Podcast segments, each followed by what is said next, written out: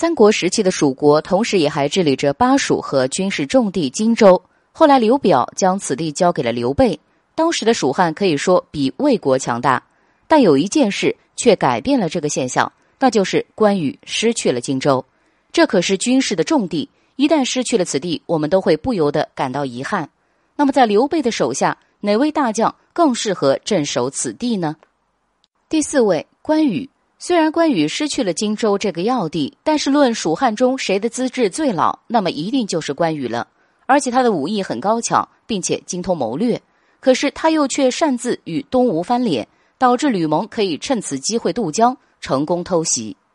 第三位赵云，赵云也是刘备阵营中的老将之一。不过据史料记载，他很少单独率领军队前去打仗。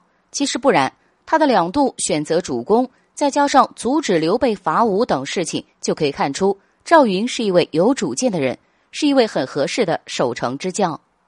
第二位黄忠，黄忠的武艺是绝对不会输给关羽的，而且他的武力超群。如果说守城的经验，他还在刘表麾下做事的时候就抵御过太史对荆南四郡的侵略，而且他出生的地方就是荆州，所以综合来看，黄忠也是非常合适的。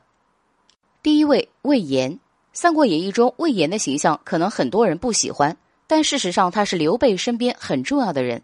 他不但有勇有谋，而且深得上司的信任。